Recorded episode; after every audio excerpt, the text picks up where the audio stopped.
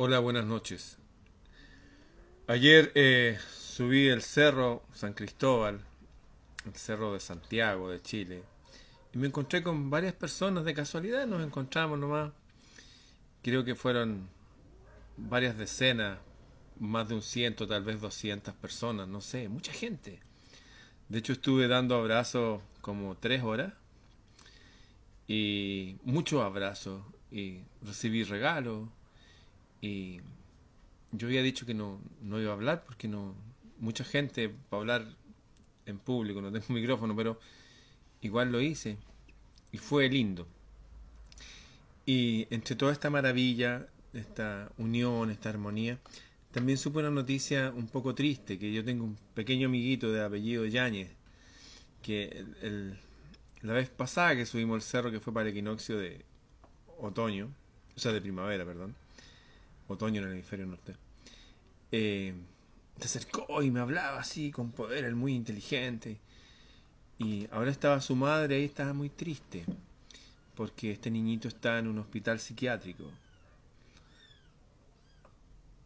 Y está allá porque tenía mucha pena.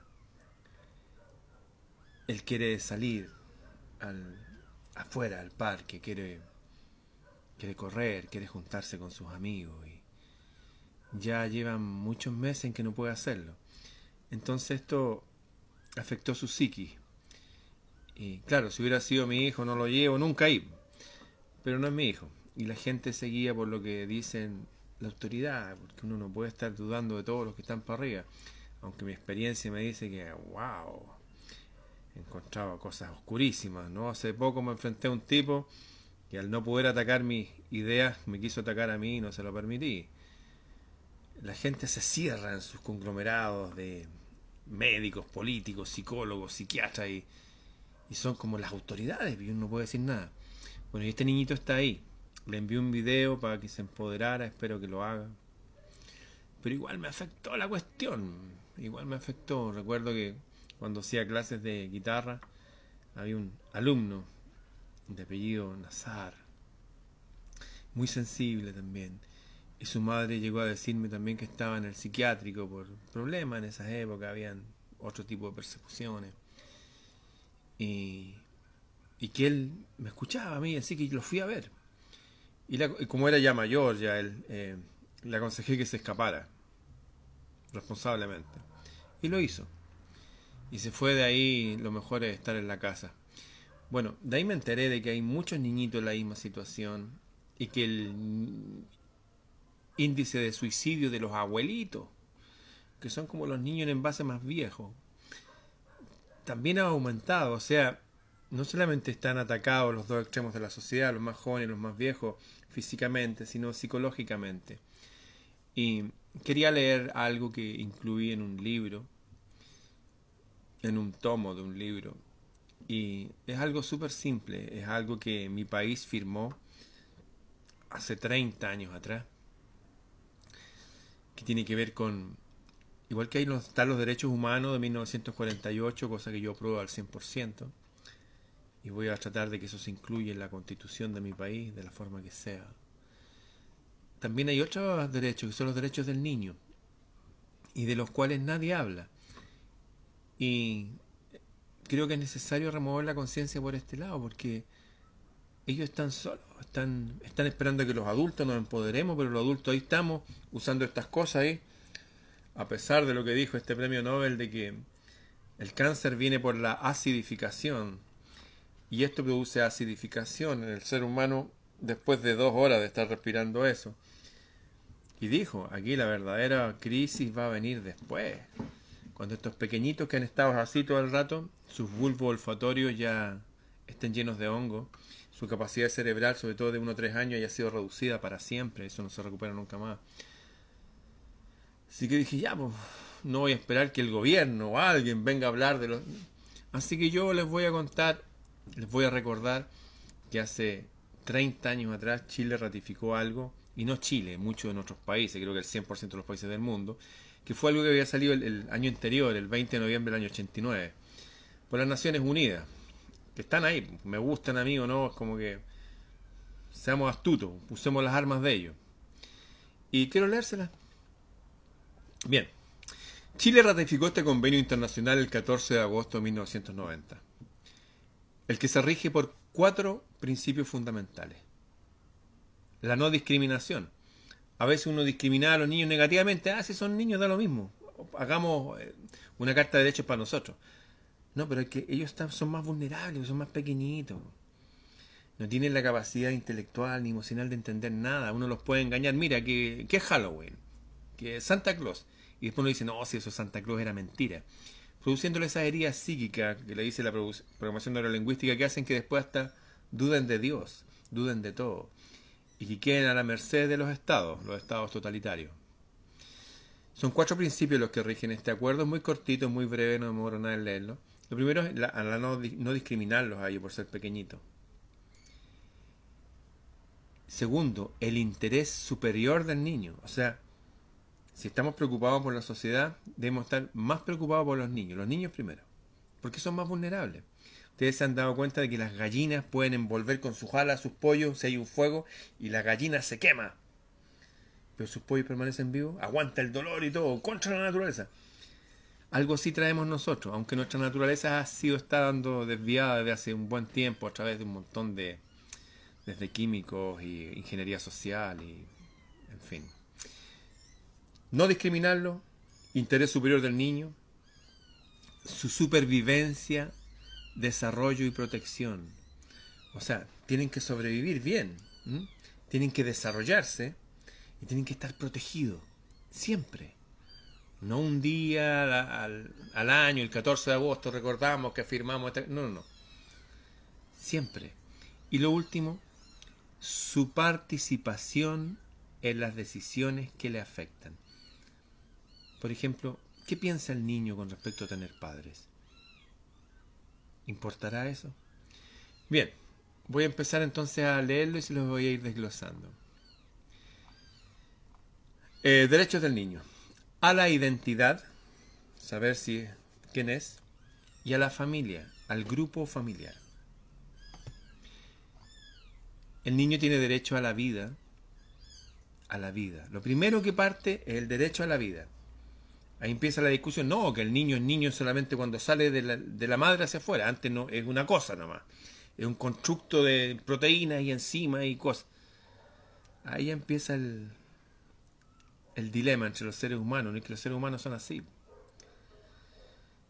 Recuerdo que estaba María, estaba embarazada de Jesús, y vino su prima Elizabeth, que estaba embarazada de Juan el Bautista. Juan el Bautista era seis meses mayor que Jesús. Ustedes sabían que eran primos ellos, ¿no? ¿No? Bueno, eran primos, se lo estoy contando. Pertenecían a la tribu de los esenios. Bueno, y dice que estaba habló el hijo de. Habló Elizabeth y su hijo estaba. Y se movió el vientre, que tenía como tres meses de embarazo. Y como que el niño captó lo que estaba pasando afuera. Dijo, wow, se movió. Creo que hay una conciencia en, el ser que está dentro desde bien temprano, desde muy temprano. No me voy a meter ahí, pero quiero que sepan que el primer derecho es a la vida. Luego viene el desarrollo, la participación y la, y la protección. Algunas cosas de perogrullo, pero está bien mencionarlas, tienen derecho a un nombre, a un nombre y una nacionalidad. Tienen derecho, miren, derecho a saber quiénes son sus padres. Como ustedes saben, a menos que haya aquí alguien que nació en una probeta, todos tenemos padre y madre. Y ellos tienen derecho a saber quiénes son. Independientemente de que haya otra gente que le dé todo el amor que quieran. No estoy hablando de eso. Estoy hablando que los niños, mientras son niños, no mientras ya un adulto, mientras son niños, tienen derecho a saber quiénes son sus padres, su padre y su madre, y a no ser nunca separado de ellos.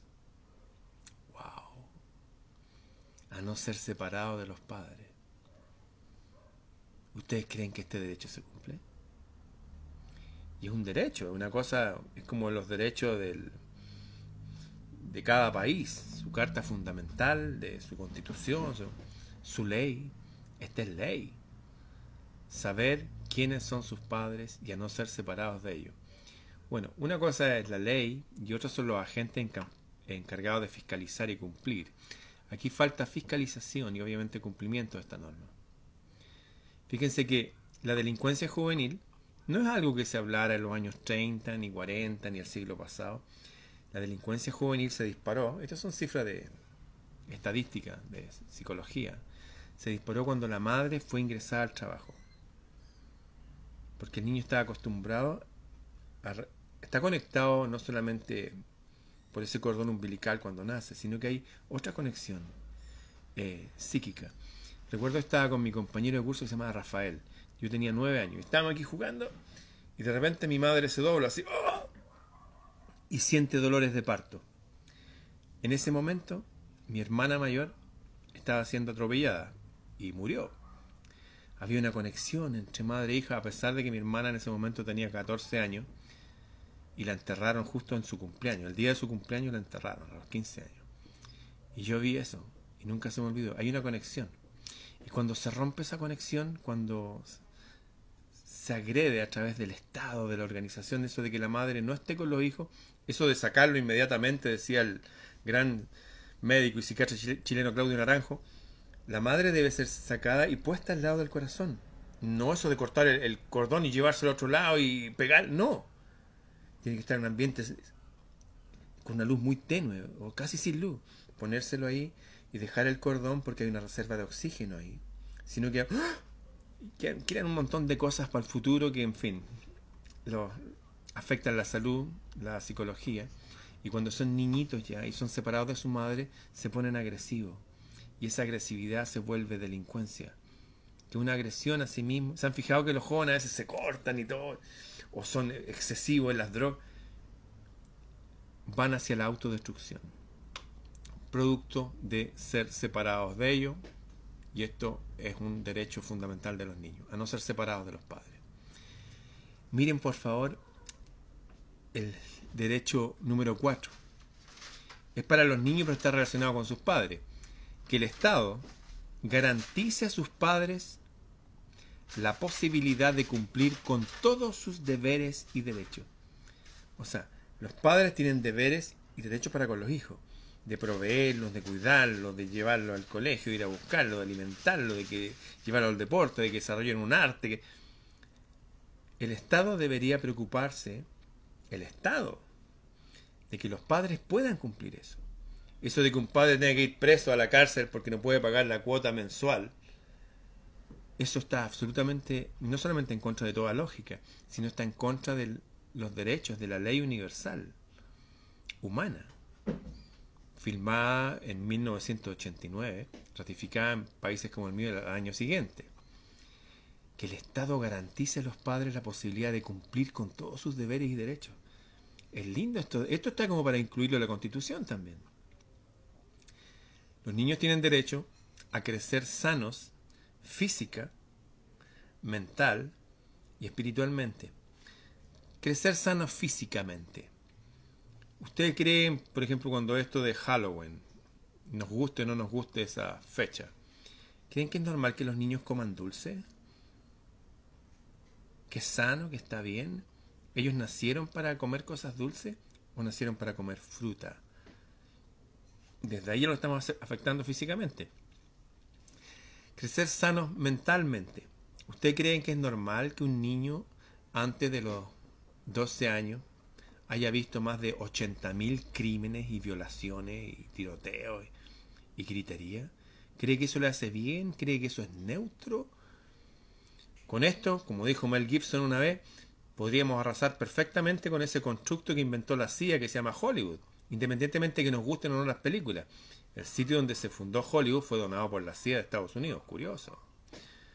Hay películas buenas y hay películas que uno puede ver cosas parte de la vida, la muerte es parte de la vida pero estar siempre gritando y matándose. Y dice, oye, esto está, esta película está eh, dirigida para niños eh, mayores de 12 años.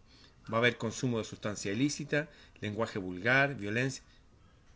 ¿Por qué? ¿Por qué tiene que ser así? ¿Por qué?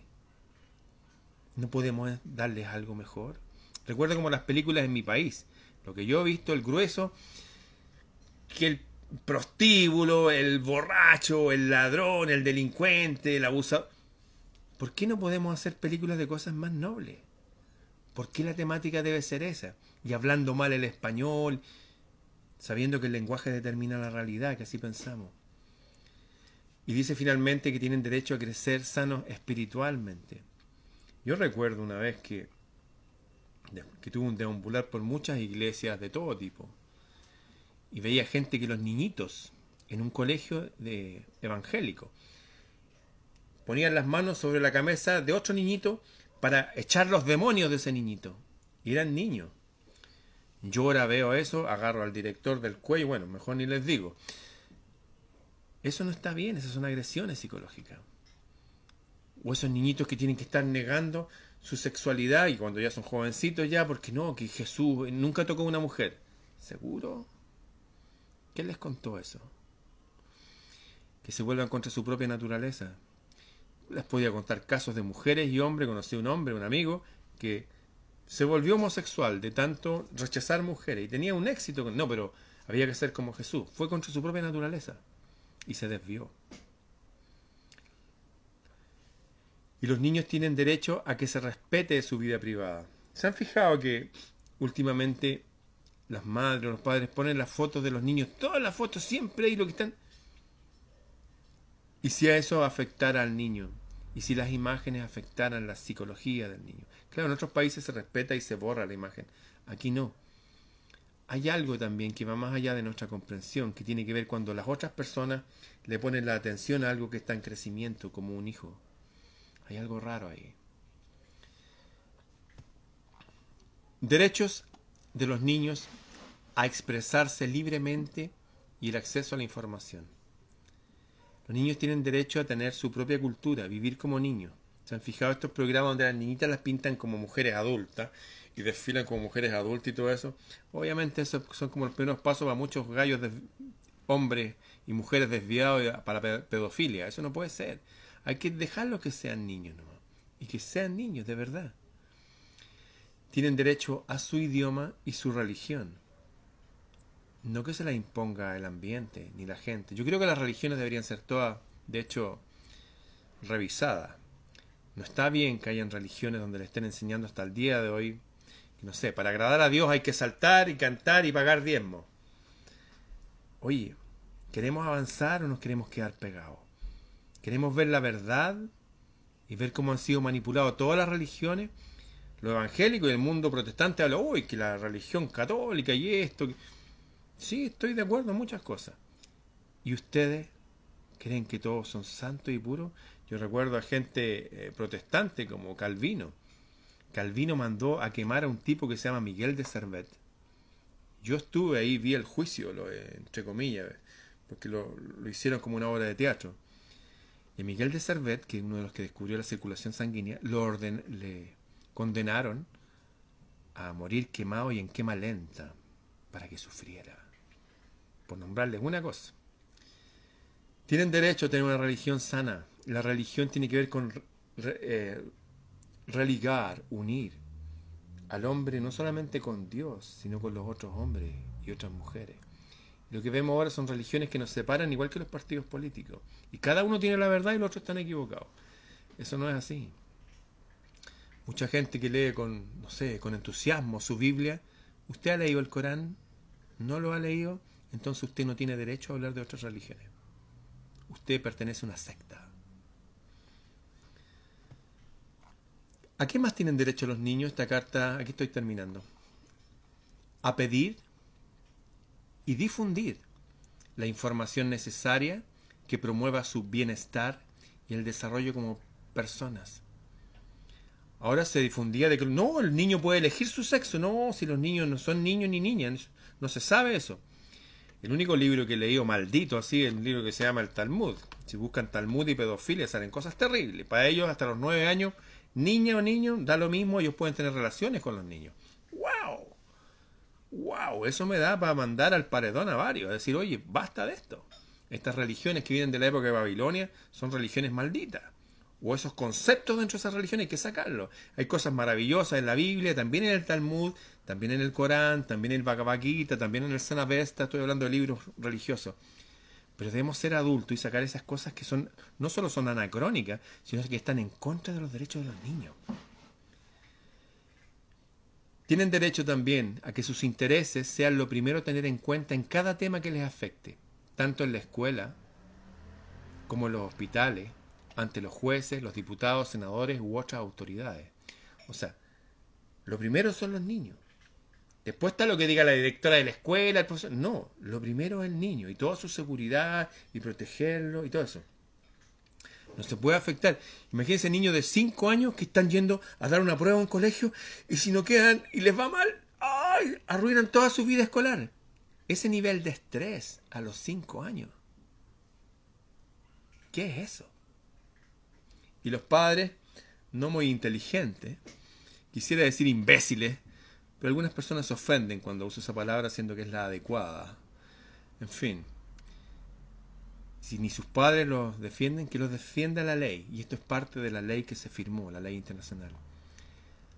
Los niños tienen derecho a, con respeto, a expresarse libremente, a ser escuchados y a que su opinión sea tomada en cuenta. De verdad escucharlos. Muchos niños quieren que ahora llenen de regalos yo me acuerdo cuando era niño, las veces más maravillosas que viví fue cuando se cortaba la luz eléctrica y la familia conversaba con una vela. Porque cuando prendían la luz había un aparato cuadrado que daba imágenes y sonido. Gritaban harto ahí. Y veía como eso los atraía. Yo me recuerdo eso claramente, ¿eh? no estoy siendo metafórico.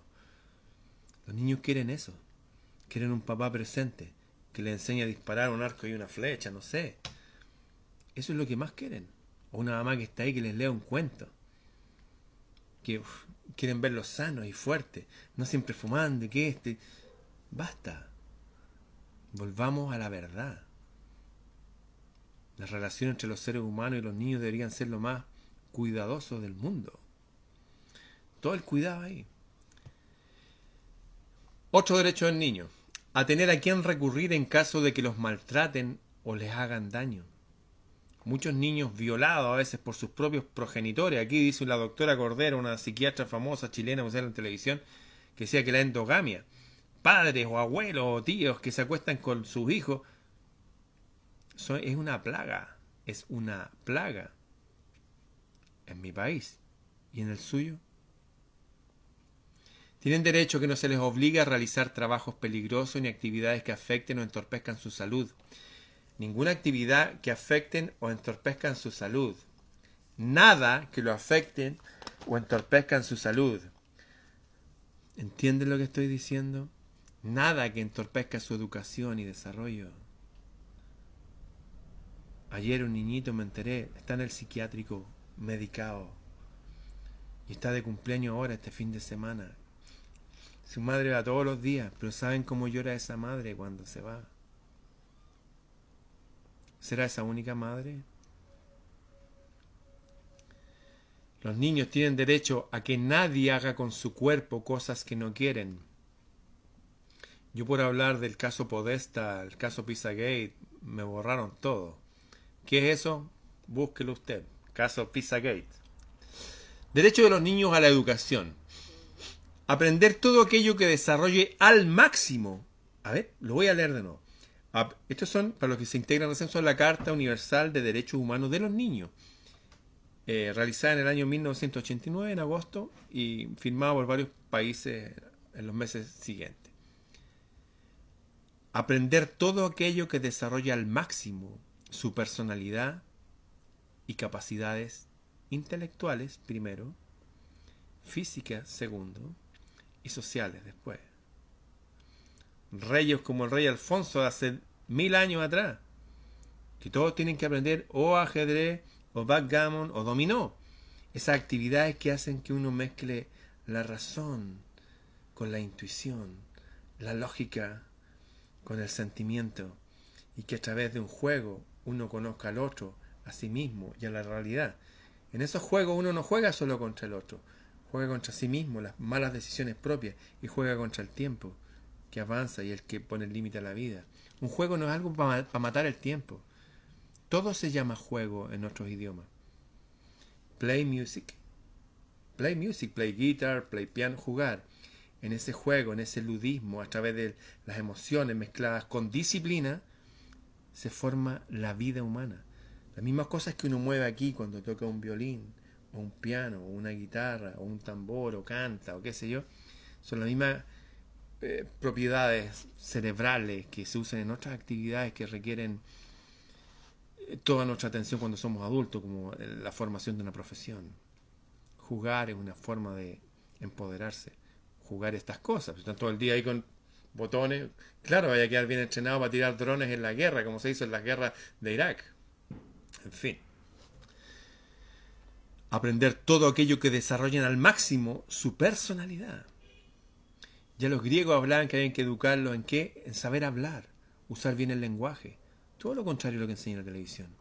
En música, astronomía, saber del cielo, saber lo básico de matemáticas pero en forma entretenida. Saber todo de los ángulos de un triángulo y con eso uno puede hacer, no sé, desde una cancha de fútbol hasta un edificio.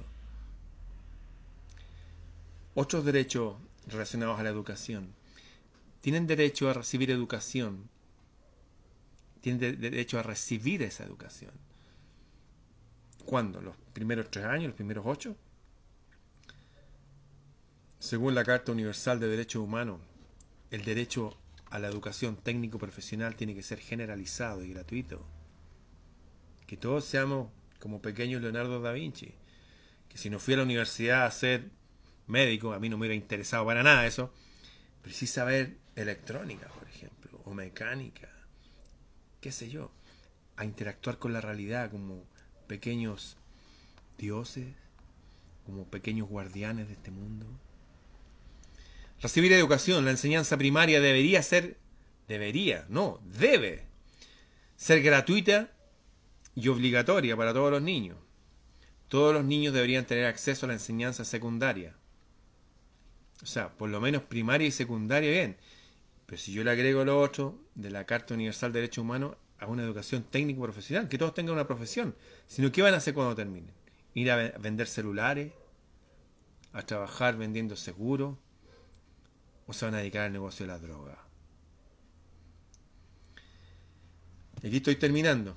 Derechos a una vida segura y sana. En este momento en mi país acaba de haber una balacera en una plaza que se llama la Plaza de Maipú, donde habían cientos de personas y llegó un auto blanco y se puso a disparar. Mataron gente en mi país, que era un paraíso, la copia feliz del Edén. Y todos se preguntan, ¿qué habrá pasado? Pero si llevamos años escuchando balaceras todos los días, en todas las 346 comunas, y fuegos artificiales, porque somos narcoestados, ¿por qué no lo reconocemos? Como lo que pasó recién en México, que el máximo general mexicano, apellido Cienfuegos, un capo del cartel de la droga que usaba los aviones del ejército, de la aviación, para llevar droga al mundo. Y el agregado militar de México en la embajada de España, capo del cartel de la droga. A ver, a ver. ¿Eso pasó en México nomás? ¿Y qué pasará en Colombia? ¿Y Ecuador? ¿Y Chile? Aquí tres jueces, jueces, maestros de la masonería, habiendo maestros de la masonería muy potentes y muy power y buenas personas. ¿No se dan cuenta que estamos en Sodoma y Gomorra? Lo único que nos puede salvar aquí no es salir a protestar, es tomar la palabra, usar la palabra, el poder de la palabra, la ley. Los niños tienen derecho a una vida digna y plena, más aún si tienen una discapacidad física o mental. Una vida digna y plena. Este niñito que está en un psiquiátrico, lo único que quería era ir al parque, no usar más la mascarilla. Siente que hay algo malo ahí. Juntarse con sus amigos. Quería pegarle una pelota con el pie. Tienen derecho a descansar, jugar y practicar deporte. Tienen derecho a vivir en un medio ambiente sano y limpio y a disfrutar del contacto con la mascarilla. No, con la naturaleza, el oxígeno, los árboles, el sol, la hoja, el pasto. Esto parece anacrónico, parece raro lo que estoy leyendo. Tienen derecho, estos son los derechos garantizados por todos nuestros países que firmaron esto, a participar activamente en la vida cultural de su comunidad, a través de la música, la pintura, el teatro, el cine o cualquier medio de expresión. Esto es cultura griega antigua. Para que la gente dejara de ser esclavo, había que educarlos de esta forma. Tienen derecho a reunirse con amigos para pensar proyectos juntos o intercambiar ideas. Estoy leyendo esto porque un niño está en el psiquiátrico, porque se le vulneraron casi todos estos derechos. En fin, esto lo dejé como una parte de, del sexto tomo de mi libro Bitácora del Sur. Con eso empiezo y termino con un tema que no tiene nada que ver con esto, que es el tema de Tartaria, de civilizaciones que han existido hace poco nomás y que eran muy adelantadas, pero es otro tema. Quise hablar de los niños porque ahora viene la Navidad y hoy día fui a comprar unas cosas, toda la gente comprando regalos y regalos gigantes. para un niño que apenas sabe limpiarse la nariz, 10 cajas de regalos. Y lo que los niños quieren, ¿qué es lo que quieren realmente? Mucho de lo que quieren está relacionado con estos derechos. A vivir una vida, no un día que le den regalos, no, una vida. 365 días donde se cumplen al menos el 90% de estos derechos, el 100% deben ser. En fin, los dejo con la inquietud esto para que lo compartan, la conversen. Los hijos lo que quieren es tiempo de los padres. Eso es lo que quieren. Lo único que me hacía los momentos más felices, se los digo no, cortaban la luz. Mi papá prendía una vela y se sentaba y se sentaba mi mamá ahí al lado y conversaban. Y eso era de estar ahí. Ni siquiera uno que expresa, no, es estar ahí nomás. Sentir eso de ese fuego y de la reunión. De ahí viene la palabra hogar, hoguera, juntarse alrededor del fuego. Bien, los que quieran mi libro este, los que quieran tener mi libro me pueden ubicar por freireramon.com y compartan estas cosas, son importantes. Bien, nos vemos.